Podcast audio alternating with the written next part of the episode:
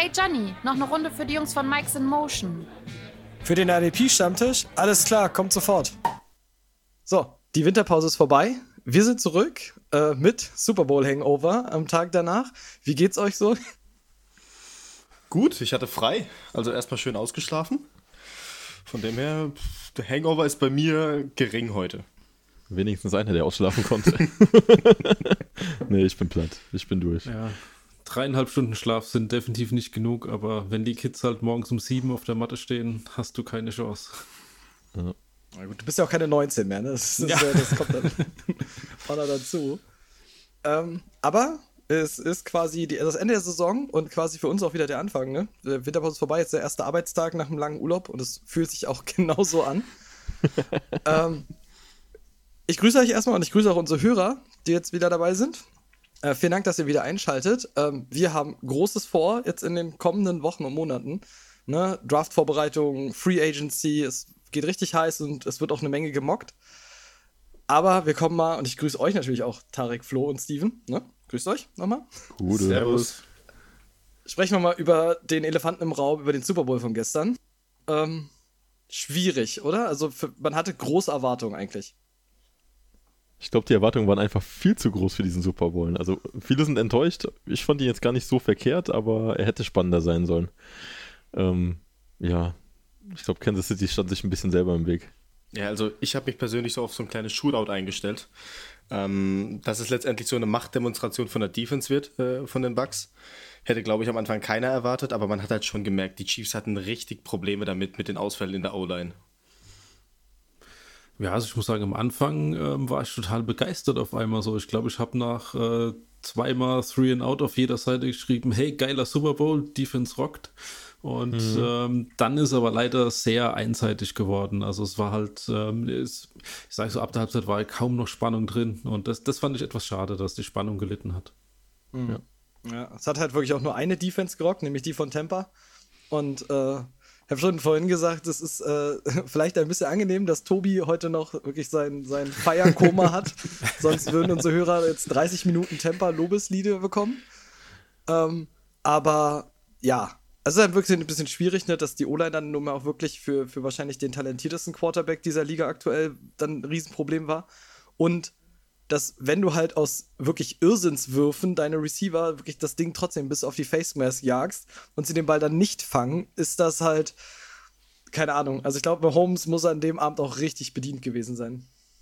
Ähm, Holmes hat einfach gezeigt, dass er Weltklasse ist. Also aus welchen äh, Fallstrukturen der die Dinger dann noch rausgehauen hat. Also ich weiß auch nicht, der, der ist ja nur am Wegrennen gewesen. Aber also ich glaube, es gab so ein paar Keyplays, da hätte es nochmal spannend werden können, wenn sie anders ausgegangen wären. Also wenn die Interception von äh, Tyron äh, gegolten hätte und nicht das Holding auf mhm. der anderen Seite gewesen wäre. Ich glaube, das hätte nochmal so, noch so ein Umschwung sein können. Aber ja, also äh, Flex, Flex, Flex. Kansas City's Defense hat sich selber verbockt durch die ganzen Holdings, False Starts und sonst was. Also richtig dumme Sachen dabei gewesen. Ja, ich habe ja da auch viel gelesen und das ist ja dann aber schnell im Sport, so dass man immer sagt, ja, die Refs sind schuld und äh, no gerade wenn es dann noch diese, diese Kombination Brady und die Refs gibt, dann wird da ganz, ganz schnell nachgeschossen.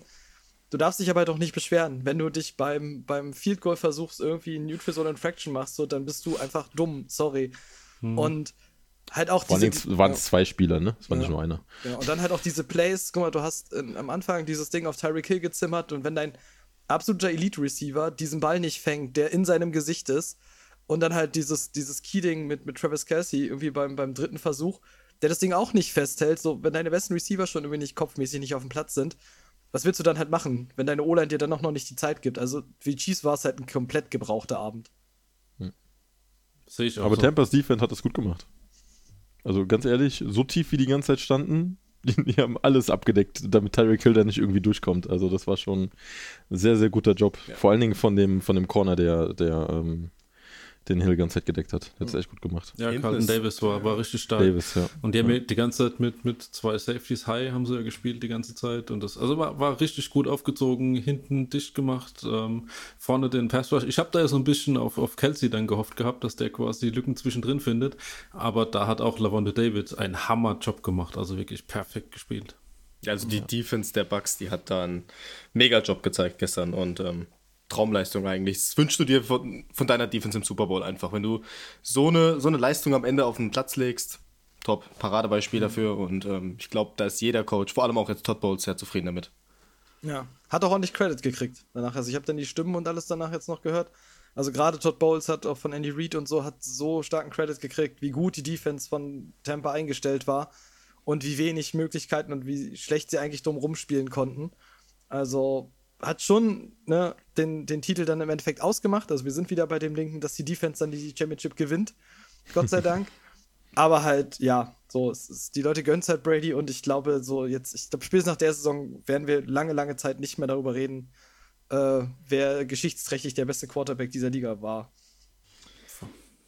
Sehe ich auch so, weil ähm, ja, die ganze Zeit weißt du nur, wer ist wirklich? Ist es, ist es Brady oder ist es Belichick? Und jetzt, ähm, ja, jetzt hast du einen, der mehr äh, Super Bowls gewonnen hat wie jede andere Franchise und ähm, geht aktuell gar nichts drüber. Das ist halt auch so eine absurde Statistik, oder? Ja. Das ist der Hammer einfach. Das muss man einfach anerkennen. Ja. Der, der Kerl macht jedes Team besser. Egal wo er ist, der bringt Gewinnermentalität mit und ja, äh, man sieht, dass die Mitspieler, die, die zollen ihn ja auch diesen Respekt einfach. Und das muss man einfach anerkennen, egal ob man ihn mag oder nicht, oder ob man die Patriots mag oder nicht. Ähm, wir haben einen der größten Footballer überhaupt bis jetzt miterlebt. Mhm. Und das ist schon etwas wert auf jeden Fall. Aber da ist auch so ein Umschwung gekommen, ne? Also, Brady war bei den Patriots viel unbeliebter. Ich habe gestern auch äh, wirklich mit, äh, mit Panthers-Fans dann noch irgendwie gesprochen. So, das ist ja dann die Division-Rivale. Dann auch sagten so irgendwie so, so Brady bei den Buccaneers ist scheinbar so viel sympathischer, als es bei den Patriots war. Mir so mit einem Teamwechsel. Ich habe noch nicht so ganz verstanden, woher dieser neue Drive kommt. Ja, war vielleicht auch so ein bisschen die, die, die Storyline jetzt, von wegen, dass er jetzt äh, nochmal den, den Super Bowl gewinnt mit neuem Team. Das passt halt irgendwie alles und das macht das ganze Ding irgendwie auch rund. Ja, und ich denke mir halt auch, die, pa äh, die Patriots haben halt in der Vergangenheit mit irgendwelchen Skandalen immer wieder äh, sich ins Rampenlicht gespielt. Und ähm, dadurch, dass er da jetzt auch raus ist, kriegt er halt wieder ein bisschen mehr Sympathie auch, ja. Hm. Gut. Ja, ich finde, es werden alle gesehen haben. Ähm, dann können wir zumindest das Thema vorher erstmal abhaken. Ähm, und wir haben ja schon ein bisschen geteasert, ne? Es wird jetzt in den kommenden Wochen viel kommen mit rund um Free Agency, die dann im März startet. Der Draft ist dann im April.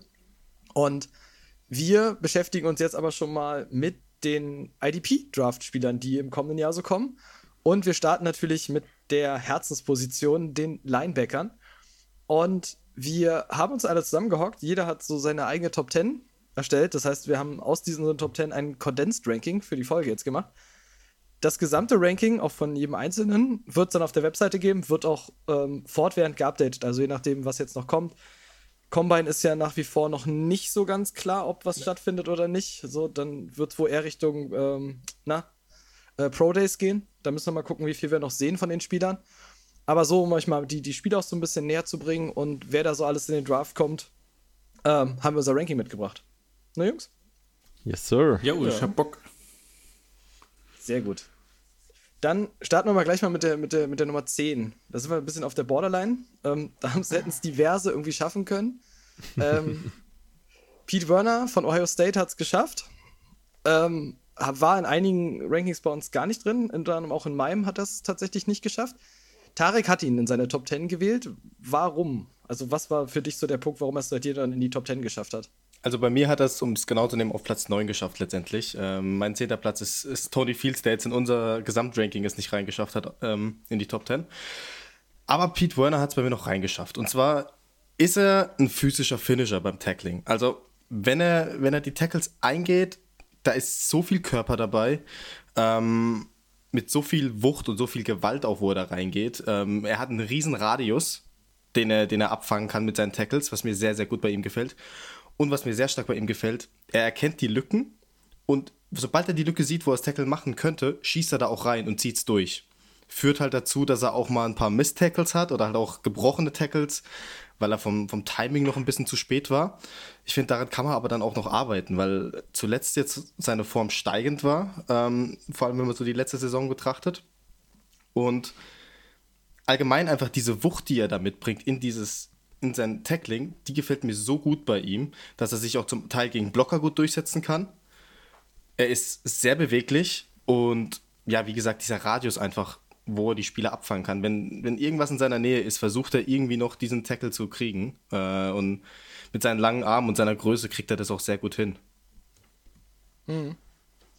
Äh, ihr beide wart ja tatsächlich eher so gegen Werner und ich glaube gerade Steven hat Ohio State ein bisschen die, die rote Brille so richtig auf so. Ähm, warum? Also seht ihr es nicht so oder ein bisschen mehr Bedenken? Ja, ich, also meiner Ansicht nach ist es einfach so, dass ab nach der Top 7 die Spieler sind relativ eng beieinander und ich glaube, da wird sich noch einiges ändern. Und ähm, warum Ohio State, also warum Werner jetzt nicht bei mir in der Top 10 gewesen ist, ist einfach, der Junge spielt in einer Defense mit vier Top-Linebackern, die eigentlich jetzt gerade in dem Draft in der Top 20 gehandelt werden. Ne? Also das ein richtig hohe Kaliber eigentlich. Ähm, und dafür ist er mir zu einseitig gewesen. Weil so wie der Tarex beschrieben hat, er ist ein guter Tackler, er macht die Gaps gut zu. Ähm, Im Pass Rush ist er brauchbar, kann gut seine Hände benutzen, aber ihm fehlt Speed auf jeden Fall. Also das ist so ein Aspekt, der mich auf jeden Fall stört, deswegen ist er bei mir nicht mit drin gewesen. Ähm, und den bringt halt ein anderer Ohio State-Spieler mit, der bei mir äh, es in die Top 10 gepackt hat. Aber wie gesagt, das sind vier Jungs eigentlich, die in die Top 20 äh, reingehören. Ähm, also sehr, sehr starke Defense auf jeden Fall gewesen. Bin ich genau dabei. Ich habe ihn auch nicht ähm, jetzt in den, ähm, in den Top 10 drin. Bei mir rangiert er irgendwo zwischen 11 und 13 roundabout. Und yes. ähm, ja, ähm, was mir noch aufgefallen ist, also das ist definitiv die Nummer zwei, dann vor einem Turf Borland oder so noch und ähm, er hat ja auch ähm, ja dann äh, teilweise die Defensive Plays gecallt, hat er teilweise übernehmen dürfen. Ähm, dort war er dann eher, sage ich mal, in der, der, Stärke, wo er auch ein bisschen, ähm, was in der, der ähm, in Tackling hatte Coverage, muss er definitiv noch improven. Also das hat er, hat er mir nicht so gut gefallen. Und da sehe ich halt mhm. halt auch ein bisschen ihn dann hinten runterfallen, ein bisschen, dass er halt einfach zu wenig Snaps auf dem Feld stehen wird, wenn er, wenn er in die NFL kommt. Und das hat bei mir dann, der war der entscheidende Downgrade, warum ich ihn dann aus dem Top 10 rausgenommen habe. Mhm. Ich hatte tatsächlich einen ähnlichen Ansatz wie du, Flo. Ähm, ich mochte tatsächlich grundsätzlich die Athletik, die ich gesehen habe, so ne, dass Speed im Next Level noch ein bisschen mehr kommen könnte keine Frage. Ähm, das Problem oder das Ding bei, bei Pete Werner ist halt, dass er ja in Ohio angefangen hat als Strongside Linebacker und ist dann quasi auf äh, Middle Linebacker gewechselt, hat dann da die Plays gecallt. Die Frage gerade für IDP, und das ist ja wirklich die, unsere Top 10 halt wirklich auch für IDP, wird halt sein, wenn er, kann er in der NFL einen Middle Linebacker spielen. Weil wird er einen Strongside Linebacker spielen, dann wird seine IDP relevant, selbst wenn er eine hohe oder eine höhere Snap-Zahl sieht, eher nicht so hoch. Ähm, und fehlt ihm halt dann für Mittellinebacker nicht diese Skills mit wirklich eine gute Coverage, wirklich der Speed quasi, um Sideline to Sideline aktiv zu sein. Hängt ein bisschen ganz stark ab, von welches Scheme er kommt und inwiefern er äh, improven kann. Das war so mein Eindruck dabei. Ja. Da sind wir, also tatsächlich waren wir uns da auch irgendwie, du sagst, gerade bei diesen Borderlinern, wir hatten, du hast es gerade schon erwähnt, die, also ich hatte so zwei Gaps, also wir hatten noch in unserer Top, Top 10 gibt es so zwei Gaps, du hast so dieses so nach, nach äh, 9 und 8 so in dem Richtung und dann halt wieder so in die Top 5 rein, wo dann wirklich so eine Gap ist. Und einer, der bei euch, äh, gerade bei Flo und Steve so den, auf 9 gelandet ist, war Monty Rice. Der hat es bei mir nicht mal ansatzweise in die Top 10 geschafft. Ähm, hatte dann auch ein bisschen irgendwie noch das nochmal nachgelesen, weil ich selber so ein bisschen skeptisch war und selbst bei Draft Network das ja dann auch so war, dass die gesagt haben, so, hm, eher Richtung Special Teamer. Warum bei euch die 9? Ich kann dir die Frage ganz einfach beantworten. Das ist ein Natural Born Leader. Und zwar, ähm, was der dort in, in, Georgia veranstaltet hat, fand ich einfach so krass. Jeder hat auf den gehört, jeder war froh, der stand teilweise verletzt auf dem Platz drauf. Und seine Mitspieler haben gesagt, er soll unbedingt, äh, sie wollen neben ihm die Snaps spielen. Und ähm, der hat quasi die komplette Community Defense angeführt. Und das ist not trainable. Das heißt, und NFL-Teams, die, die mögen sowas auch. Leute, die vorweggehen, die, die eine starke Meinung haben. Und ähm, ich glaube tatsächlich, dass er ähm, mit, seiner, ähm, mit seiner Präsenz, die er hat, auch tatsächlich eine Three-Down-Roll äh, bekommen kann in der NFL. Das heißt, dass er dort ähm, auf allen Snaps auf dem Feld steht, egal ob es irgendwelche Coverage-Snaps sind. Und im richtigen Team, glaube ich tatsächlich, bei ihm kommt es wieder extrem aufs Team an, wo er landen wird, kann er ja. direkt als, als Inside-Linebacker starten. Spielintelligenz ist auf jeden Fall da, Speed ist da. Ähm, der Junge ist sich, finde ich, zu schade. Deswegen, ich glaube auch, selbst wenn er am Anfang Special Teams spielt, ähm, ist es für ihn gut, weil er auf jeden Fall gedraftet wird, auch vielleicht in einer höheren Position, ähm, weil es gibt ihm einfach Spielzeit, das Ganze auch. Ne? Und ich, ich finde seine Spielintelligenz echt gut. Also er hat ähm, ein gutes Auge für den, für den Ball. Ähm, seine Laufwege sind super. Ist ein guter Tackler. Also ist ein bisschen klein geraten vielleicht, aber absoluter Leader. Also fand ich gut und ähm, ja, deswegen habe ich ihn auch mit in die Top Ten genommen, ja. ja. Ich war tatsächlich genau dabei. Das, was du gerade gesagt hast, war dieses, also die, wirklich der Speed, so der, der, der Endspeed fehlt ein bisschen. Also gerade aber so diese 5 bis 10 Yards hat mir sehr, sehr gut gefallen. Ähm, Instinkte, Plays lesen, sah gut aus. Die Physis, er muss in der Physis, er ist ein bisschen klein, er muss aber auch in der ganzen Physis einfach ein bisschen zulegen, weil das wird halt auf NFL-Level, könnte das sonst für ihn zum Problem werden. Physis ist aber immer so, wo man halt auch ein Stück weit dran arbeiten kann. Also da das wir hatten schon öfter so undersized Linebacker, die dann in der Physis gearbeitet haben und in der NFL groß wurden, ne? Die NFL kennt Mittel und Wege dafür. das sowieso. Special Cocktail. ja. Gut. Dann gehen wir direkt zu 8 weiter. Wie gesagt, da hatte ich jetzt tatsächlich, da war so dieses unserem Ranking, ähm, war so das erste Mal so, so, eine, so eine Gap. Ähm, unser 8 ist auch wieder Ohio State, ist äh, Baron Browning. Und wir waren uns bei nur noch bei einem weiteren Spieler so einig wie bei Baron Browning. Also der war bei allen in der Regel sieben oder acht. So. ähm, ja, grundsätzlich erstmal, Tarek, was hast du gesehen, was hat dir gefallen und welche Schwächen hast du grundsätzlich gesehen? Was mir bei ihm sehr gut gefallen hat, genau das Gegenteil, was Pete Werner jetzt nicht hatte bei Ohio State. Er hat Speed. Baron Browning hat Speed. Baron Browning kann Sideline to Sideline spielen dadurch. Ähm, Zudem hat er Länge, er hat Schlagkraft gegen die O-Line, wenn er da irgendwelche Blocker schlagen will, wenn er dann versucht, mal hinter der Line of Scrimmage einen Tackle zu setzen. Aber ähm, er hat auch so allgemein eine große Spannweite, er ist sehr kräftig gebaut, er, er, ist sehr, sehr explosiv und physisch auch wieder in seinen Tackles, was mir halt persönlich sehr gut dann gefällt, wenn ein College-Spieler schon mit dieser Physis rauskommt und von Anfang an direkt dem Team helfen kann und, und die physischen Tackles auch setzen könnte. Ähm, die Bewegungen von ihm gefallen mir sehr gut. Ähm, Im Chasedown kann er viel wieder gut machen. Was mir nicht so gut gefallen hat bei ihm, ist die Verarbeitungsschnelligkeit. Also er erkennt manche Plays leider zu spät. Ähm, macht er dann halt wieder in seinem Chasedown gut, ja, aber ähm, er ist mental einfach noch ein bisschen zu langsam. Ich glaube, daran kann man arbeiten, muss man auf jeden Fall arbeiten. Ähm, aber das ist so ein großer Punkt, der mich an ihm leider stört. Mhm. Ja, habe ich in dem Fall so auch gesehen. Ähm, hatte tatsächlich aber auch ein bisschen nachgerecherchiert und auch, weil ich es auch noch gelesen habe. Das Problem ist, die Athletik ist wirklich insane. Ich glaube, das ist der Grund, warum auch jeder von uns ihn so hoch hat. Ähm, dieses Ding mit dem Lesen verbessert sich nicht. Also, wenn du so seine College-Saisons durchgehst, dann ist das sehr, sehr stagnierend. Und das ist halt dann die Frage, und gebe ich auch mal an, an Flo. Ähm, Denkst du, das kriegt man auf NFL-Level noch hin oder wird er einfach, wo wir jetzt sagen können, Mittellinebacker wird das wahrscheinlich nie werden, weil dann einfach dieses Lesen fehlt und du wirst ihn dann mehr auf, ähm, auf Sideline-Linebacker stellen? Also ich sehe ihn auch nicht als, als Mittellinebacker. Ähm, er hat, er fehlt mir, oder braucht noch ein bisschen was in den Pass-Coverage, das fehlt mir da auch noch definitiv bei ihm. Ich sehe ihn dann eher so als, ähm, ja, vielleicht äh, in, einer, in einer 3-4 als, als Inside oder ähm, Wessen willst du äh, Weakside spielen lassen oder so. Was ich bei ihm noch interessant finde, du kannst ihn aber auch noch anderweitig einsetzen. Ich fand teilweise haben sie ihn wirklich gut in den Blitzkonzepte mit, mit eingebunden. Und da hat er mir echt gut gefallen, wenn er so ähm, um die ähm, um, um die Guards und äh, rumgeswitcht ist. Also da hat er auch äh, recht gut seine Athletik dann zum Tragen bringen können. Das heißt, ähm, passt wohl eher dann in, in eine Front rein mit, mit äh, multiplen Konzepten, so eine Attack Backfront wird hier vielleicht interessant. Und ähm, ja, ähm, kommt dann auch natürlich wieder darauf an, wo, wo er landen wird. Aber ich glaube trotzdem, dass er alleine mit seiner Athletik das durchsetzen kann. Mhm. Five-Star Recruit, ne? Also alleine durch seinen Körperbau, das ist ein mhm. Muster-Linebacker eigentlich.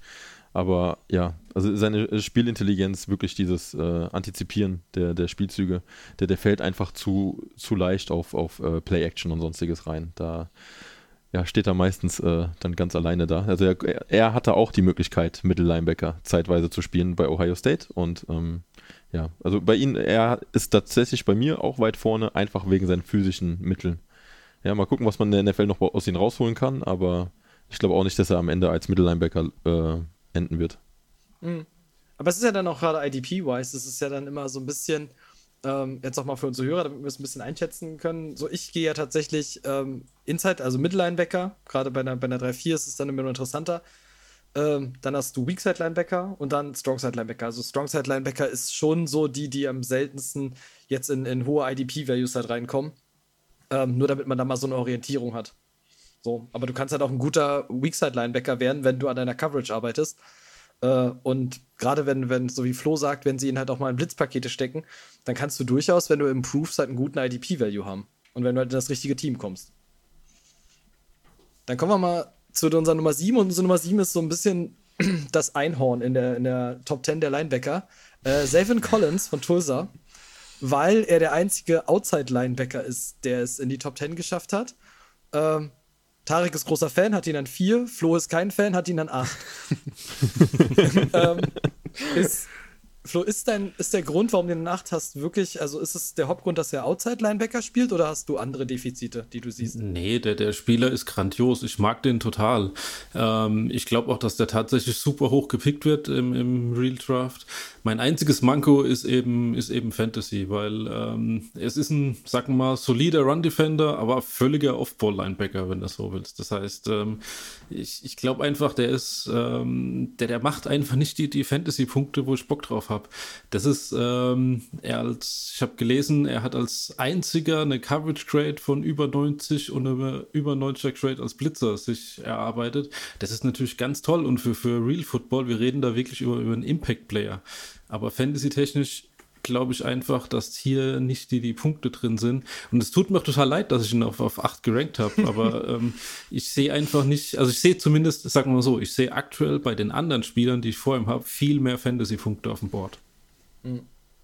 Ich hatte ihn bei mir an 5, weil ich, ich wollte tatsächlich für, für diese Art von Spieler so diese, diese, diese goldene Mitte für mich haben. Und das war so dieser, der erste Punkt, so nah an der Gap, wo ich so dachte, da, da kann ich das für mich rechtfertigen dass ihr sagtet, also mega All-Around-Talent. So wirklich auch im echten, in echten NFL viel, viel höher. Ich glaube, für wenige wird es so entscheidend, für in welche Defense sie kommen, wie für Savin Collins. Wenn er in eine richtig gute 3-4-Defense kommt, die ihn als Outside-Linebacker richtig gut benutzen kann, dann wird er auch, also dann wird er auch im IDP dir ordentlich Punkte bringen. Und dann könnte er gerade für, für diese Big Play liegen, ist er auf jeden Fall eine Wildcard. Und dann könnte er aber halt auch in diesen, unseren normalen, also unseren Hybrid-IDP liegen könnte halt auch eine gute Rolle spielen, aber der Landing-Spot könnte hier entscheidender sein als alles andere. Hm. Ja, stimme ich zu. Also wenn du da nicht die passende Defense für ihn findest, ähm, wird es ganz schwierig. Dann rutscht er auch, dann rutscht auch bei mir auf jeden Fall noch weiter runter. Ähm, overall ist es ein Riesentalent, das er hat. Äh, er ist so ein richtiges Alpha-Tier auf dem Feld. Das merkst du, ähm, wenn du schon nur das Tape von ihm anschaust. Ähm, aber ja, wie gesagt, die Defense, in die er reinkommt, das wird echt entscheidend. Ja. ja. Also ich hatte ihn an sechs, ähm, genau in der Mitte. Zwischen euch beiden zumindest. ähm, also ich muss bei ihm wirklich sagen, schaut euch sein Tape an, weil das ist voll mit Highlights. Also der Junge hat in Tulsa wirklich einen abgerissen. Ähm, der hat Präsenz auf dem Spielfeld. Also egal, ob der markiert ist in dem Video oder nicht, du erkennst ihn auf jeden Fall. Du weißt sofort, wer er ist. Und ja, der, der Typ ist ein Musterathlet. Ist riesig, hat eine mega Spannweite, ähm, ist als Blitzer, Pass-Rusher, bombastisch. Also der kann Geschwindigkeit ausnutzen, der kann mit seinen Händen arbeiten, der pusht die Jungs weg, das ist, das ist anormal. Ähm, am Tackling muss er noch ein bisschen arbeiten, ähm, das kann er, glaube ich, äh, verbessern. Aber was, was mich wirklich bei ihm stört, auch wenn er für Big Play liegen und sonstiges gut ist, er hat für mich einfach wahrscheinlich zu viele Big Plays im College abgeliefert, die dadurch halt seinen, seinen Wert äh, nach oben katapultieren. Und ich glaube, dann sehen ihn auch viele ähm, viel weiter oben, als er eventuell dann in der NFL abliefern könnte.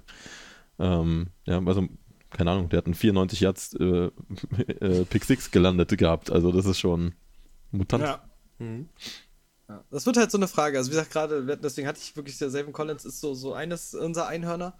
Mhm. Ähm, wirklich sehr, sehr speziell, aber wirklich war so der Punkt, wo ich dachte, den, den packe ich mir in die Mitte, weil ich bin von diesem ganzen Paket überzeugt. Und es hat Potenzial, wirklich in der NFL wirklich einzuschlagen, wenn er halt in die, in die richtige Position kommt. Und da bin ich halt mal gespannt. Also, sag ja, so stell dir halt an, so die Steelers vor, so sie tauschen irgendwann Dupree aus gegen Collins.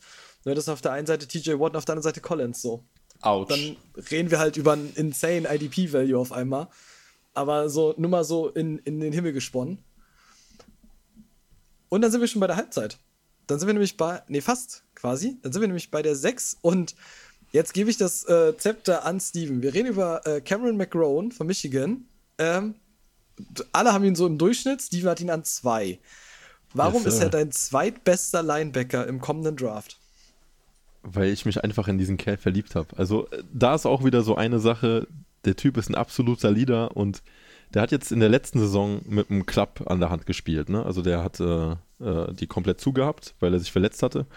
Und ähm, der spielt, egal ob er verletzt ist, Schulter ausgekugelt, ist ihm vollkommen egal, der steht auf dem Feld ähm, und lässt sich von nichts abbringen. Was, was ich halt so krass finde, der Kerl ist mega schnell, ist ein Sideline zu Sideline-Linebacker auf jeden Fall. Der hat Speed, ähm, hat einen richtig geilen Burst, wo er, wo er in die Tackles auch reinhaut.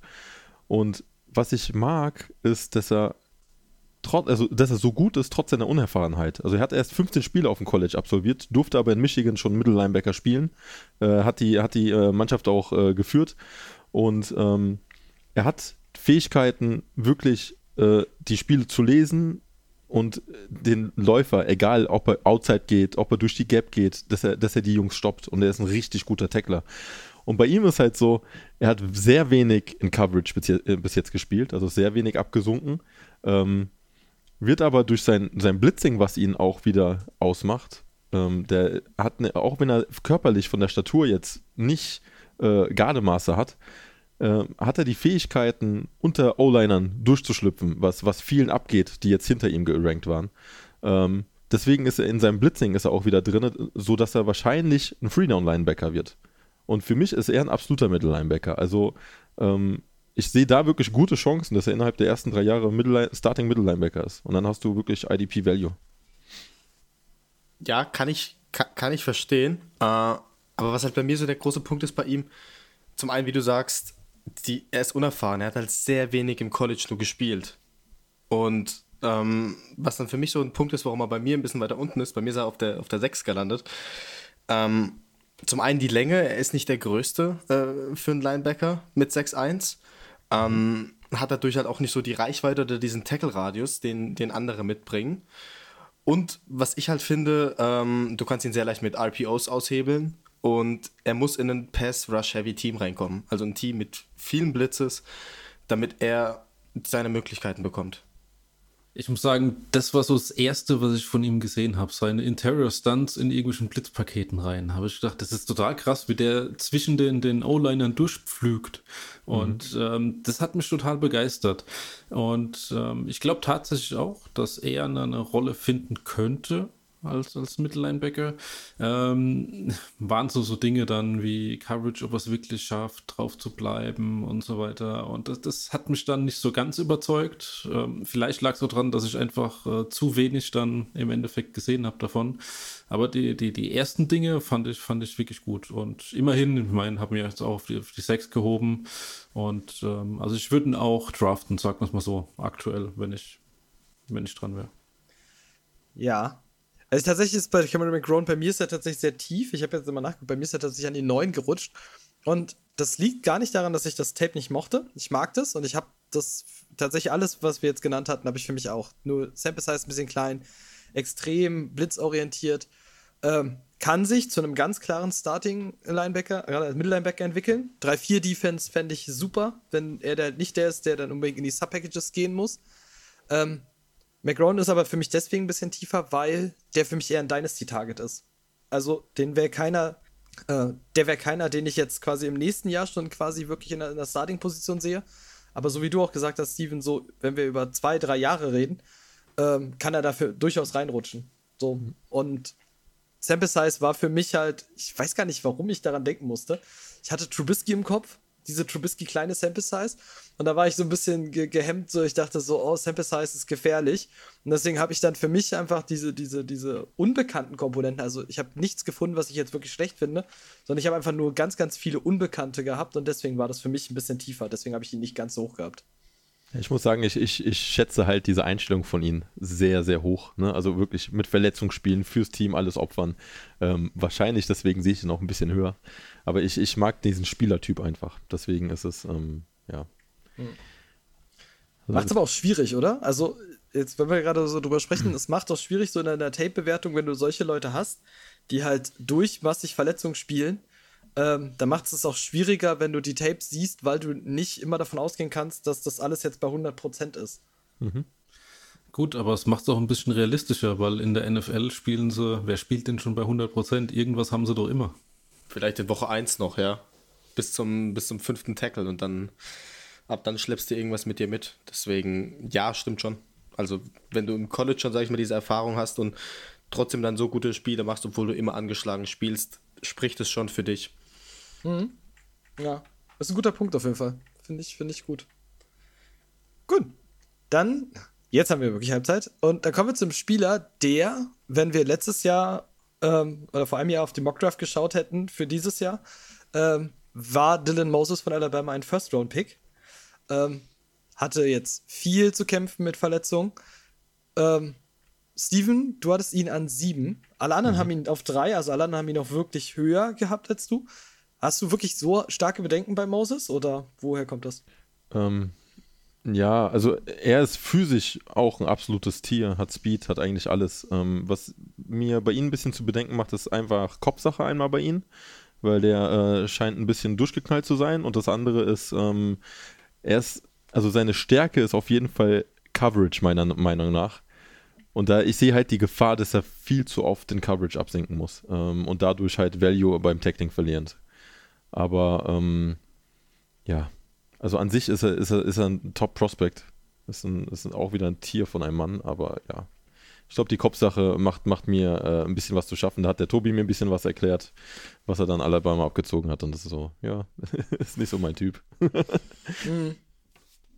Ja, ich muss sagen, 2018 war er ja schon äh, über einen bunten Klee gelobt so auf die, auf die Sache. Dann kam halt leider die, die Verletzung, wo er dann die ganze Saison raus ist. Und sagen, er ist nicht gut zurückgekommen jetzt in der 2020er Saison. Da waren ja. einige Dinge drin, wo du gemerkt hast, die Antizipation stimmt nicht. Und ähm, da war er in der, der 18er Saison definitiv besser. Ich habe jetzt halt auch so ein bisschen was auf die, auf die Verletzung ähm, geschoben, aber ich muss sagen, ich finde ihn halt als, als Gesamtpaket, finde ich ihn richtig stark.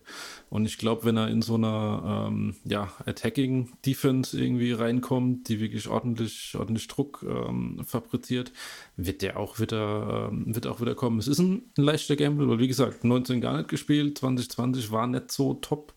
Ähm, aber ich glaube auch, dass das viele in dem Falle auf das hoffen, was denn schon mal da war und dass er deswegen auch hoch gedraftet wird. Mhm. Sehe seh ich auch so. Ähm, er ist halt variabel einsetzbar. Du kannst ihn auf allen Linebacker-Positionen aufstellen. Am besten funktioniert er meiner Meinung nach auf der, auf der Sam. Ähm, Sehe ich ihn auch irgendwann in der NFL? Er auf Sam oder auf äh, Will wahrscheinlich sogar noch, auf Weakside Linebacker. Ähm, was halt sein Problem ist, finde ich, du kannst ihn auch wieder viel zu leicht irritieren mit den Augen. Also äh, schaust woanders hin und das Play findet wo ganz anders statt letztendlich. Und was mir halt leider bei ihm aufgefallen ist, wenn er gegen einen Blocker ran muss, wenn er mal versucht, Pass Rush zu setzen oder wenn der Blocker zu ihm vorkommt bei einem Lauf, er wirkt oft planlos und ich finde, er benutzt seine Hände zu wenig, um sich letztendlich vom Blocker lösen zu können. Und somit verliert er die, die eine oder andere Möglichkeit, einen Tackle zu setzen. Ähm, man merkt ihm an, was für ihn spricht. Er will überall beteiligt sein. Er ist ein richtiger Competitor. Er versucht wirklich immer alles zu geben. Ähm, kann auch ähm, Sideline to Sideline spielen. Auch wenn er kein Team-Captain war, hat er immer ähm, versucht, lautstark auf dem Platz dabei zu sein und trotzdem auch so ein klarer Kommunikator in der Defense zu sein. Ähm, ist ein, das Gesamtpaket von ihm gefällt mir sehr gut. Ähm, weshalb ich ihn auf, ich weiß es gerade gar nicht mehr auswendig, was ich habe, 6, 7, irgendwas in dem Bereich hatte ich ihn auch. Ähm, aber ja, so ein paar Kleinigkeiten bringt er halt wieder mit. Und diese Kopfsache, die Steven auch angesprochen hat, klar, die spielt auch eine Rolle. Hm. Ich habe ihn tatsächlich höher und ich glaube da einfach offenkundig an das, an das Potenzial. So, ich bin immer dieses, ähm, ich war da wie Flo, ich habe auch gesagt, okay, 2020 hake ich für mich als Injury Impact ab. Ähm, wirklich gute Instinkte, also wirklich starker Oberkörper im Tackling, hat mir sehr, sehr gut gefallen ähm, für Dylan Moses habe ich ganz, ganz stark auf der Pfanne stehen, ähm, der Landing-Spot ist entscheidend. Und wenn er in der 3-4 ist, dann sehe ich ihn irgendwie in einer, in einer coolen Mittellinebacker-Position. Wenn er allerdings, und das ist halt was, was ich mir wirklich für ihn wünsche, wenn er Sam spielt, dann ist er für mich IDP-technisch, wird das ein bisschen runterfallen. Wenn er allerdings an Physis zulegt und sich da halt noch steigern kann, weil auch seine Coverage ganz gut ist, könnte er ein super Weakside-Linebacker werden. So, und ich hatte dann wirklich dieses, und das ist ein hochgegriffener Vergleich, wenn die Physis wirklich noch stärker wird, dann kannst du diese, könnte er eine Darius Leonard-Rolle bekommen. So, wo du ihn versatile einsetzen kannst auf der Weakside-Linebacker-Position, entweder für Coverage, wirklich auch stark hinter dem Ball, wenn er fit ist. Ähm, und muss sich aber dahingehend halt ein bisschen steigern. Aber grundsätzlich, die, die, die Tools hat er eigentlich alle. Und er müsste halt einfach jetzt in der NFL nur den nächsten Schritt gehen. Und ich glaube an das Talent, was ich halt schon gesehen habe. Ähm, und habe halt dann 2020 für mich so ein bisschen als Injury Impacted abgehangen. So, und wir hoffen mal, dass dann Kopfsache, das ist ja häufiger dann mal so ein Ding, ähm, nicht so das Problem sein wird. Aber ich glaube, aktuell wird er jetzt auch in die zweite Runde gemockt, so bei, wenn man so den Mock-Drafts aktuell glauben darf. Ist fair, zweite Runde ist okay. Du hast, du hast die Fragezeichen ein bisschen am dran kleben und äh, du, du, kannst halt, halt das Team sehr viel gewinnen, wenn du ihn nimmst. Mhm. Ja. Gut. Dann mit äh, großen Schritten auf die große Top 3, knapp vorbeigeschrammt, ist äh, Flo's absoluter Liebling im kommenden Draft. Äh, Chess Surratt und wahrscheinlich ähm, der speziellste Spieler, ne? Ex-Quarterback gewesen. Und Flo, er ist ja deine Eins.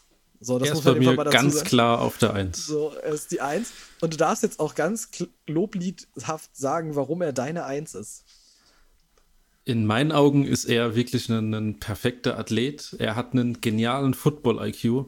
Ähm, allein das, was er, was er als Quarterback gespielt hat, was er da jetzt mitnimmt. Ähm, ich stelle mir den jetzt einfach mal so in einer, in einer 4-2 oder in einer 3-3 Mid-Front vor. Und ähm, ich hätte einfach total Bock auf, auf den Spieler. Irgendwie, was 2020, 91 Tackles äh, gelandet, 8 Tackle verlost, 6-6 dazu. Das heißt, alleine von, von, von den Werten her hat er schon ähm, quasi ähm, alle in den Schatten gestellt. Und ich finde einfach, wenn du den, also ich habe mich instant verliebt, als ich von dem Tape angeguckt Ich habe noch eins geguckt und noch eins und ich wollte einfach, einfach mehr sehen. Einfach, wie er ähm, kurze Zeit auch die, die Spiele verzögert. Das heißt, wenn du meinen Play guckst, du musst einfach gucken, der braucht eine halbe Sekunde, steht auf einmal da, beobachtet und dann weiß er zu 100%, wie dieses Spiel laufen wird, wo er reingehen muss, was die Passwege sind, wo der, wo der Lauf kommt, äh, wie er wieder den Tackle setzen muss. Und ähm, ich glaube einfach, so eine Spielintelligenz, die kannst du nicht trainieren. Das kriegst du nicht hin. Da, da kannst du dem äh, fünf Coaches nebendran hocken, die jedem anderen, die im Protest das, das schaffst du nicht. Und allein aus den Gründen glaube ich, dass das wirklich so, so ein wahrer Every-Down-Linebacker ist. Jeder Coach oder jeder, jeder Defensive Coordinator will den immer auf dem Feld haben, weil der ist entweder immer für, für einen Big Play noch gut oder er weiß genau, wo er den Tackle setzen muss und mit seiner Athletik schafft er das auch meistens das ist sein großer Vorteil halt einfach dieser Quarterback-Background. Also wie du sagst, er, er scannt dieses Play, wenn es anfängt und weiß genau, was passiert, weil er das Play kennt von der anderen Seite. Weil er es zwei Jahre zuvor wahrscheinlich noch auf der anderen Seite auch mal gespielt hat oder früher irgendwann mal. Ähm, und ich finde es einfach wahnsinnig toll und geil zu sehen, ähm, wie du, wie man so geil eingestellt sein kann, wenn man Quarterback ist an, am College, nach zwei Jahren sagt, gesagt bekommt, ähm, hör zu, Quarterback kannst du hier nicht mehr sein. Äh, du hast jetzt die Wahl, suchst du dir ein anderes College oder du bist Linebacker bei uns. Ja, und wenn du es dann sagst, wenn du dir dann sagst, ich mache die Linebacker-Position, ich werde Team-Captain als Linebacker sogar und kämpfst dich da so in dieses Team rein, nachdem du die, die Quarterback-Position verlierst, lernst eine andere Position auch mal im College. Ähm, einfach mega, diese Einstellung schon. Und ich glaube, das wollen zum einen halt viele Coaches auch haben, dass du so einen Spieler hast, der nicht aufgibt, der an sich glaubt, der, der immer dazulernen möchte und jede Möglichkeit oder Chance nutzen will. Und wie du halt sagst, dieser Quarterback-Background, die Plays zu erkennen und, und zu analysieren und dann auszuspielen, das ist eine riesige Stärke bei ihm. Hm. Ich meine, ihr habt ihn ja alle hoch. Ich glaube, Steven hat ihn, ich glaube, wir sind, ihr seid ja alle so bei, bei vier oder drei, also sind schon, schon sehr, sehr Liebhaber hier.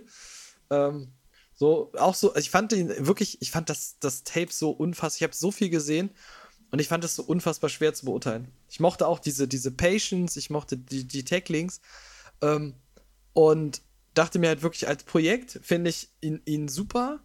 Ähm, ich habe halt nur wirklich Angst vor dieser, vor dieser Umschulung. Also vor diesem, ich war es Quarterback bis jetzt Linebacker. Ähm, ich habe so häufig NFL-Spieler gesehen, die ich im Tape super fand, ähm, weil sie auf dem College performt haben, ähm, haben dann aber irgendwie eine Umschulung irgendwie vorgenommen vorher. Und das hat dann für die NFL eine Zeit für die Akklimatisierung gebraucht. So letztes Jahr im Draft zum Beispiel ähm, Devian Taylor, der ewig gar kein Football gespielt hat, ähm, fand ich im Tape unfassbar stark. Hat mir super gefallen. Hat jetzt aber auch in der Saison gezeigt, dass einfach NFL-Level noch mal eins drüber ist. Und dann ist halt Chess Surratt so ein Typ, wo ich so dachte, vielleicht nicht gerade in Jahr 1, aber auf, als Zukunftsprospekt halt sehr, sehr spannend. Er ist raw. Das ist ein Rohdiamant. Also du musst überlegen, der Kerl spielt seit zwei Jahren erst Linebacker. Mhm. Komplett andere, komplett andere Position, ja. Und ähm, hat den Job trotzdem so gut gemacht. Klar, seine Athletik, sein, sein Körper, ähm, ja, ermöglichen, ermöglichen das ihn auch, weil der hat einfach Speed, der Junge. Der lebt absolut von seinem Speed. Der ist sau, der ist feilschnell. Ähm, was ich, wo ich einfach Bedenken habe, auch, dass er jetzt am Anfang nicht direkt einschlagen wird, dass er aber ähm, durch ja, gute Mentoren, gute Coaches sich äh, zu einem Starting Mittellinebacker oder ein Will ähm, im Endeffekt äh, ja ausbauen lassen kann. Ihnen fehlen halt noch viele Sachen. Ne? Also gerade Tacklings wird er immer besser, aber er ist noch nicht auf dem Level, wo er sein sollte. Oder ähm, wenn es jetzt auch an, an, ans Blitzen geht, ne? In die Blocks rein. Was mache ich mit dem O-Liner oder mit demjenigen, der mir als Block aufnimmt? Wie, wie, wie löse ich mich daraus? Da, da fehlt ihm noch sehr viel. Also er weiß noch nicht genau, wie er da mit seinen Händen arbeiten soll, wie er eventuell äh, noch unten durchkommt, so wie es die anderen ein bisschen können. Ähm, aber ich glaube einfach, also ganz ehrlich, der Junge ist so raw und diese Story muss man einfach feiern, dass der erst seit zwei Jahren Linebacker ist, ne? Also dass wirklich entscheidet, komm, ich will unbedingt in die NFL ich, ist mir egal, ob ich dann den Quarterback abgebe und dann auf Linebacker gehe. Es ist, also die Story ist einmalig, das ja. ist bombastisch. Ja, auf jeden Fall. Und Fun Fact am Rande, er hat 2020 nur drei Miss Tackles. Das heißt, äh, die, die sitzen tatsächlich auch. Mhm. Und ich finde halt genau das ganze Zeug, was du eben beschrieben hast, äh, das fehlt ihm natürlich noch. Aber das kannst du alles trainieren. Ja. Und wenn er da die Coaches hat und äh, da wirklich dann den nächsten Schritt macht, dann kann der zu einem, also für mich ist der ganz oben auf den, den IDP-Listen auf Lineberger irgendwann, wenn er das schafft. Und das andere kannst du halt meistens nicht trainieren. Und deswegen glaube ich einfach an diesen Rohdiamant und deswegen war bei mir auf jeden Fall die Eins. Ich denke, das, das ist halt, halt auch die, Ceiling, ne? die Teamfrage könnte auch da wieder ganz entscheidend sein. In welches ja. Team er reinkommt, welchen Coach er dann an die Seite bekommt. Mhm. Klar. Ja, keine Frage. Aber es ist halt dieses, ne, weil wir das vorhin hatten, jetzt im, im, Vergleich jetzt zum Beispiel, ich hatte das ganz stark bei, bei Baron Browning, wo ich diese, diese äh, gesehen habe, dass das einfach so stagniert, quasi, dass du Plays nicht lesen kannst. Und ich glaube daran, dass du Physis entwickeln kannst, aber dass einfach gewisse Spielintelligenz, die muss vorhanden sein. Und wenn du um diese Spielintelligenz quasi deine Tools drumherum bauen kannst, und er ist ja nicht anders heißt oder irgendwas, ähm, so, dann hast du ein ganz gutes Entwicklungspotenzial. Für mich war wirklich nur das einzige Grund, warum ich ihn ein bisschen tiefer habe, war dieses gleiche Ding wie, wie bei Stevens Liebling deines T-Target für mich mega, aber es ist so ein Ding, wo ich denke, wir reden uns in zwei, drei Jahren nochmal und dann reden wir über einen geilen Linebacker sehr wahrscheinlich. Ist okay, d'accord. Okay. Dann gehen wir in die Top 3 und wir kommen zum zweiten Spieler, wo sich alle einig waren. Ähm, der hat es maximal zwischen 3 und 4 hin und her geschafft. Ähm, Nick Bolton, Michigan. Ähm, mochtet ihn? Steven, was fandest du gut? Was fandest du schlecht? High Energy Guy. Ähm, geht auch mit volles Karacho durch die Gaps und haut die Leute um. Also ähm, Endburst ist, ist heftig. Der, der ist auch wieder so ein kleinerer Kerl, äh, ein bisschen kurze Arme, aber durch, durch seinen Burst Speed wirklich äh, holt er die meisten Leute wieder ein und ähm, ja, äh, gu guter Motor, guter Tackler. Ich habe ihn wahrscheinlich hinter allen gehabt jetzt von euch. Ich hatte tatsächlich nur auf vier. Ähm, weil bei ihm ist auch wieder so, also was mir bei ihm nicht gefallen hat, ist, dass er im, im Blitz eingeschränkt ist, dass er ein bisschen Probleme mit den Blocks hat ähm, und halt, dass er ja dann auch wieder auf, auf ein paar Spielzüge rein, äh, leichter reinfällt, weil er das nicht genau liest, aber ähm, wird super hoch gerankt überall und ich glaube, also der, der, wird eine Tackle-Maschine einfach sein. Der ist jetzt auch im College Top 10 Tackle gewesen, von den Tackles insgesamt. Ja, die, ja. diese Explosivität und Power, die er einfach hat, diese positive Mentalität immer und wie du sagst, der, der brennt in jedem Play. Ja? Der, der will in jedem Play eigentlich am liebsten den Tackle setzen und, und ist da voll und ganz dabei. Und wie du sagst, wie er durch die Lücken schießt, ist der Hammer bei ihm. Ähm, er kann, er kann Starting äh, Middle Linebacker werden, ja. Ähm, er kann auch ein Three-Down-Linebacker werden. Aber ähm, auch wieder halt ganz wichtig, in welches Team er da letztendlich reinkommt. Und was halt auch wichtig ist, wenn er noch ein bisschen an seiner Coverage arbeiten kann, dann könnte er ein Three-Down-Linebacker werden. Beziehungsweise wenn er sich nicht mehr so leicht ähm, ja, verirren lässt, äh, verwirren lässt mit den, mit den Augen wieder mal. Ja, fand ich, fand ich gar nicht mal so schlecht. Ich habe mal mir auf, aufgeschrieben, super Athlet, äh, großartige Instinkte, antizipiert sofort, was auf dem Feld passiert. Und ähm, das sind so die Dinge, die willst du einfach als, als das äh, Midlinebacker irgendwann haben. Mhm. Und wenn er da in die richtige Franchise kommt, ähm, auch mit seinen, ähm, was er ist nicht der größte, irgendwie 6-0 oder so, ja. Ähm, ähm, Glaube ich, macht trotzdem nichts, da wird er trotzdem sein, seinen Weg finden auf jeden Fall irgendwo Inside und das heißt normalerweise immer viele Fantasy-Punkte, deswegen. Ja. Ich habe da aber, und ich bin jetzt mal der mit dem mahnenden Finger im Rahmen. Ich habe das alles gesehen. Ich habe auch die, ich fand die Coverage in Zone, fand ich wirklich gut. Und ich musste, so hart es für mich klingt, ich musste an Devin Bush denken. Und ich dachte, ja. und ich dachte, wenn du Pech hast, und da sind wir jetzt beim Team Landing Spot, da kommen wir auch in Zukunft, wenn der wirklich mal gedraftet ist, dann gucken wir uns an, ob die Landing Spots alle passen ähm, wenn du Pech hast und dann ist in der 3-4-Defense und Nick Bolton wird dann in Sub-Packages eingesetzt, ähm, wer die Fantasy Points von Devin Bush kennt, weiß, wo das Problem dann liegt. Ähm, dann bist du ein bisschen weiter leider von der Action meistens entfernt.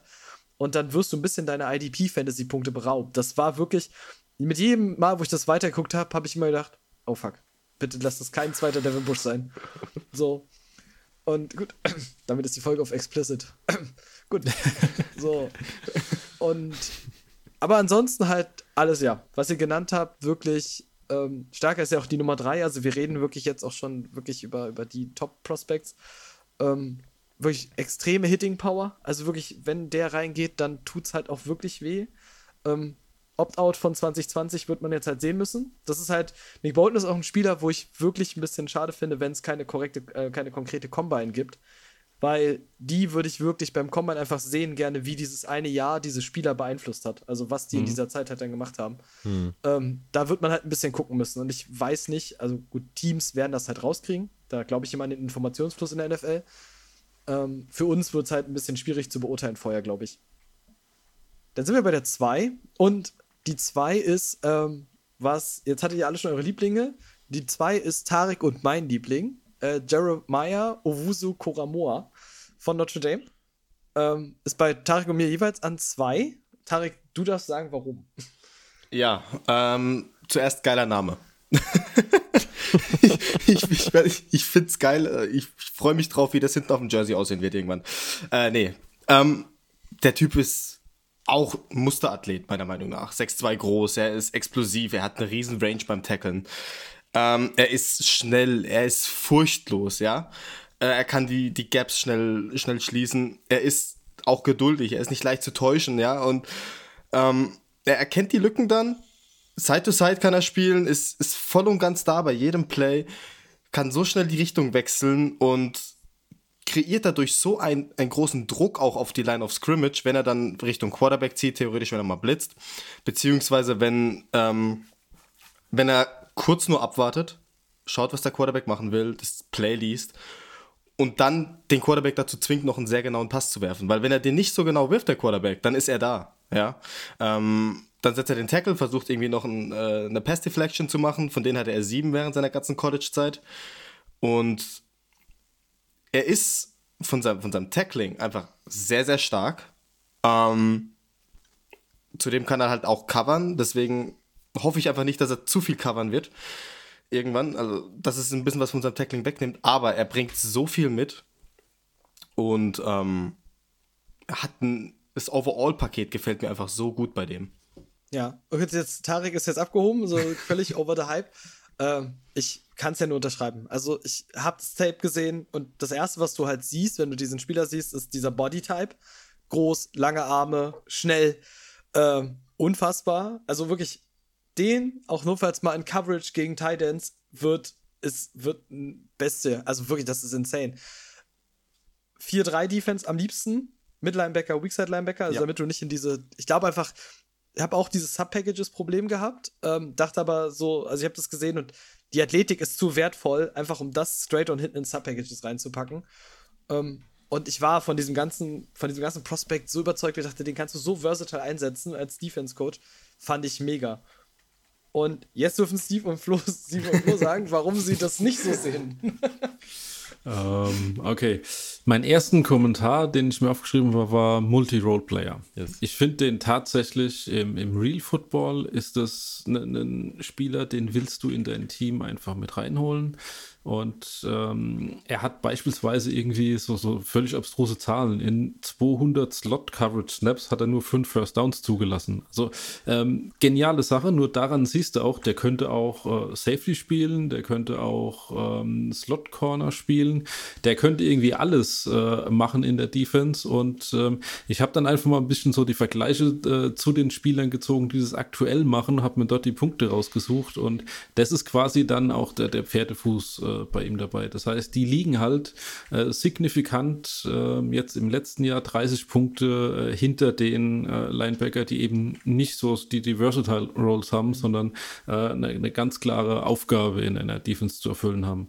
Und ähm, das wird das so irgendwie der, der Unterschied zwischen Real Football und, und Fantasy Football. Im, Im Real Football, ich mag sein Tape, ich bin totaler Fan von ihm. Ähm, bei mir hat es allerdings deswegen nur auf die 5 tatsächlich nur geschafft, weil ich einfach nicht glaube, dass da so viele Punkte drin sind.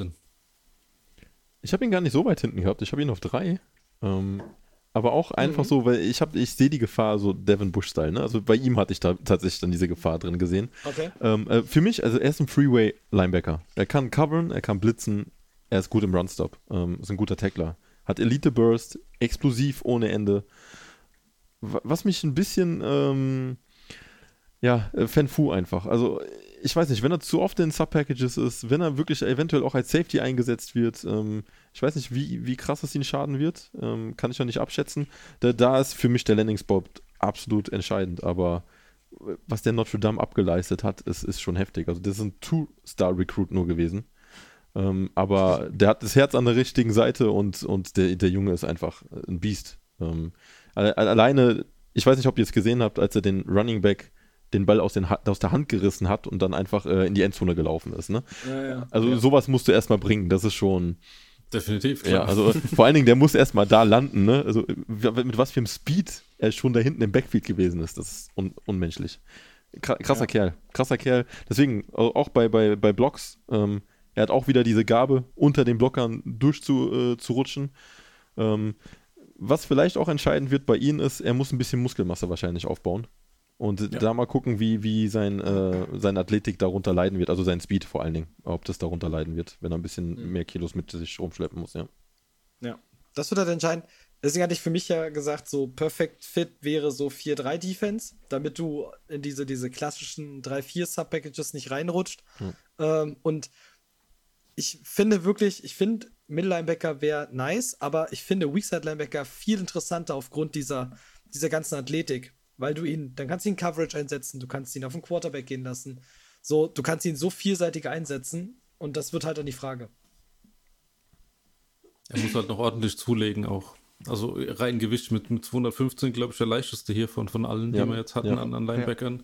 Und aber als, als, als Weakside würde ich ihn auch echt gerne mal sehen in der NFL. Ja. Ja. Ja gut, wir haben ja gesagt, der, der NFL-Cocktail steht notfalls schon bereit, wenn du weniger wiegst. das geht schon alles. Ähm, und ne- dann, ja, Sorry. dann kommen wir, dann kommen wir zum quasi fast unangefochtenen Nummer 1. Nur Flo ist ja aus der Reihe getanzt. Äh, Micah Parsons, äh, Penn State, ähm, Gerüchten zufolge definitiv ein Top 10 Pick. So manche haben ihn nah an der Top 5 dran. Ähm, ja, mega, mega Spiel. Ich frage mal Flo, warum du ihn nicht so hoch hast. Weil ich weiß, die, die Vorzüge kommen wir gleich drauf, aber mich würde mal interessieren, warum du das ein bisschen tiefer hast. Okay. Ich sage, das ist von den Spielern, die hier aktuell drin sind, der einzige, wo ich wirklich sagen würde, der ist jetzt schon NFL-ready. Ja. Ich glaube auch tatsächlich, dass der, wenn er ins richtige Team kommt, äh, ein Starting ja, Mittellinebacker sein könnte. Er muss vielleicht erst ein bisschen anderes Zeug spielen und äh, meiner Meinung nach absolutes auch Jahrzehnte-Talent. So, ich habe ihn trotzdem nicht, nicht auf die Eins drauf, weil ich einfach befürchte, dass die Teams ihn dort einsetzen, äh, wo er für sie mehr Value aktuell erzeugen wird. Und das ist ganz klar nur auf der Outside, zumindest am Anfang. Wenn wir mal so drei, vier Jahre runter ähm, reden, dann hat er vielleicht die Chance reinzuwechseln. Ich befürchte nur tatsächlich, und das ist eine, eine absolut reine, reine Teamgeschichte, dass er die ersten paar Jahre als, als Outside-Linebacker fristen muss und dort dann äh, 100% Big Play abhängig ist. Und da will ich nicht meinen mein, mein Top-Pick dafür verschwenden. Und wenn wir nach dem Draft reden und er ist dann, keine Ahnung, nach, nach Carolina an der 7 gekommen oder so und dann, dann drehe ich das sofort rum, dann nehme ich ihn auch auf die 1. Aber jetzt, äh, das, das, Risiko finde ich immanent zu hoch, dass er einfach nicht äh, eine gescheite Position spielen kann. Ja. Mhm. Absolut nachvollziehbar. Also ich glaube, das ist auch so die Hoffnung, die wir alle äh, in ihn reinlegen, also an, in, in die Panthers zumindest, ne? dass er an sieben gepickt wird. Ähm, die andere, es ist schlecht wäre, wenn er halt zu meinen Giants geht, dann hat er halt die Outside-Rolle. Aber der, der Junge, also er wäre dann total Big Play abhängig, bin ich bei dir. Aber seine Fähigkeiten, seine Physis, ähm, absolutes Jahrhunderttalent wahrscheinlich. Der, der, der Kerl äh, schubst O-Liner durch die Gegend. Das ist, das ist nicht mehr feierlich. Ähm, hat trotzdem Speed, ohne Ende. Also er kann mit Speed gewinnen, er kann mit Kraft gewinnen, er kann mit Technik gewinnen. Ähm, ist ein krasser Tackler. Und ja, in, in, Coverage hat man noch nicht viel von ihm gesehen, weil er einfach nicht eingesetzt worden ist in Coverage oder sehr selten zumindest. Ähm, was, was, mir negativ tatsächlich aufgefallen ist, dass er super aggressiv ist. Ich weiß nicht, mhm. ob es euch aufgefallen ist. Also ich habe echt bei ihm Angst, dass er ähm, viele Vollstarts raushaut. Also so, so ein bisschen von Miller-Typ, ähm, weil er einfach zu früh losspringt. Aber mhm. ähm, ja, das ist auch wieder, das kann man abtrainieren. Das ist ein Schönheitsfehler, ja. Für mich war bei Parsons ganz schwierig, aber es liegt aber auch ein bisschen an seinem Tape. Das ist wirklich super skurril. Sein ganzes Tape ist ja einfach mit kompletten Big Plays durchzogen. Also ja. mit Fumbles, mit äh, Sacks, allem drum und dran. Und ich habe, glaube ich, zehn Tapes oder sowas gebraucht, bis ich irgendwann mal ein Coverage-Ding gefunden habe. Ja. Also für mich war Coverage lange Zeit wirklich so ein, ein insaner Runstopper. Ich habe ich auch den besten ähm, Runstop-Grade letztes Jahr gehabt im College. Ähm, Pass Coverage war so ein Ding, würde ich wirklich gerne noch sehen. Habe ich für mich zu wenig gesehen, weil einfach sein ganzes Highlight-Tape irgendwie immer nur daraus steht, wie er irgendwelche Leute vermöbelt. Ähm, so, das ist halt dann ein bisschen schwierig, den, den, den Pass-Coverage-Teil zu bemessen. Aber ja, ansonsten Sideline to Sideline. Am besten ist tatsächlich, glaube ich, da auch, wenn er, wenn er so vielleicht in eine 3-4 kommt, wo er einen Cover-Linebacker neben sich hat, ähm, der ihm das am Anfang so ein bisschen abnimmt und er dann halt einfach wirklich dieser pure Runstopper sein kann und dann reden wir halt von einem enormen IDP-Value. So, wenn du dann Sideline to Sideline arbeiten kannst, so, ähm, das wird halt interessant sein. Haben wir aber jetzt ja schon bei vielen gehabt und sollte auch für unsere Hörer interessant sein, gerade wenn der Draft dann durch ist und alle Spieler haben ihre Landing-Spots. Dann werden wir sowieso nochmal die Rankings adjusten und dann werden wir auch wirklich nochmal über den klaren Fit äh, letztendlich für das Team, das ihn gedraftet hat, dann sprechen. Das dürfte sehr, sehr interessant werden. Aber er ist das Complete Package. Also deswegen ja. ist er wahrscheinlich bei den meisten von uns auch auf der 1. Ähm, der hat die Gardemaße, spielintelligent, ja, äh, das ist, der bringt einfach alles mit, deswegen, also der könnte ein ultimativer Mittellinebacker werden. Mega Athlet, definitiv, ja. Und ich finde auch tatsächlich, dass der jetzt schon, schon NFL-Level ähm, erreicht hatte in der letzten Saison, wo er gespielt hat. Jetzt war er raus, aber. Der war ein Jahr ähm, raus, ja. Genau, aber äh, absolut schon äh, NFL-Level alleine, was du gesehen hast, was die dort mit, mit Multiple Front, Blitz, Heavy, Attack Defense gebaut, gebastelt haben. Also brutal gut. Also wirklich brutal gut. Ja, da sehe ich ihn aber auch dann in, in der NFL in so einem Package. Ich weiß gar nicht, ob dieses Opt-out, ob es ihnen wirklich schaden, äh, schadet, ne? Also teilweise können die Spieler sich auch so krass verbessern äh, in dem Jahr. Guck mal, die, die haben keine Spiele absolviert ja, das heißt, der Körper ist auf jeden Fall ready. Können sich noch anders, andersseitig vorbereiten. Also mal gucken. Jetzt sowieso Corona gewesen. Mal schauen. Mhm. Also von dem verspreche ich mir echt viel. Ja. Also gerade in der, der Klasse, also in der, der Ebene, wo der ja auch ist, guck mal, wir reden ja auch von vor zwei Jahren irgendwie, ähm, Nick Bosa hat auch quasi ein Jahr lang irgendwie gar nicht College gespielt, wo ob dort noch kein Thema war, er hat einfach gar nicht gespielt. Ähm, und der war trotzdem der ganz klare Nummer 2 Pick, weil du einfach dieses Elite-Talent halt trotzdem ja siehst. So, das ist, da brauchst ja, du nicht ja. drüber reden. Und das ist bei Micah Parsons so und das ist halt, deswegen war er bei vielen uns die klare Nummer 1, weil diese, diese einzige Bedenken halt nun mal dieser Landing-Spot ist. Wenn du aber ansonsten halt alles mitbringst, eigentlich um in NFL ready zu sein, so, dann bist du der beste Linebacker dieser Klasse. Und da müssen wir mal gucken. Ähm, sind dann noch am Ende, wenn ihr nichts mehr noch groß habt. Ähm, und ja, wir bedanken uns auf jeden Fall fürs Einschalten. Äh, nach der langen Winterpause auf jeden Fall wieder. Nächste Woche geht es dann weiter zu den Safeties. Äh, da wird es dann auch wieder interessant. Da können sich dann alle nochmal die, die zweite Lobesliedhymne von Tobi anhören, dass die Buccaneers Super Bowl Champs sind. Das können wir uns jetzt nicht das ganze Jahr anhören, ne? Ja, wahrscheinlich bis, bis es den nächsten gibt. Aber es sei ihm gegönnt, alles Ja. gut. Ähm, genau, wir wünschen euch eine tolle Woche. Ähm, hoffen, ihr konntet sehr, sehr viel mitnehmen und hören uns nächste Woche wieder. Bis dann.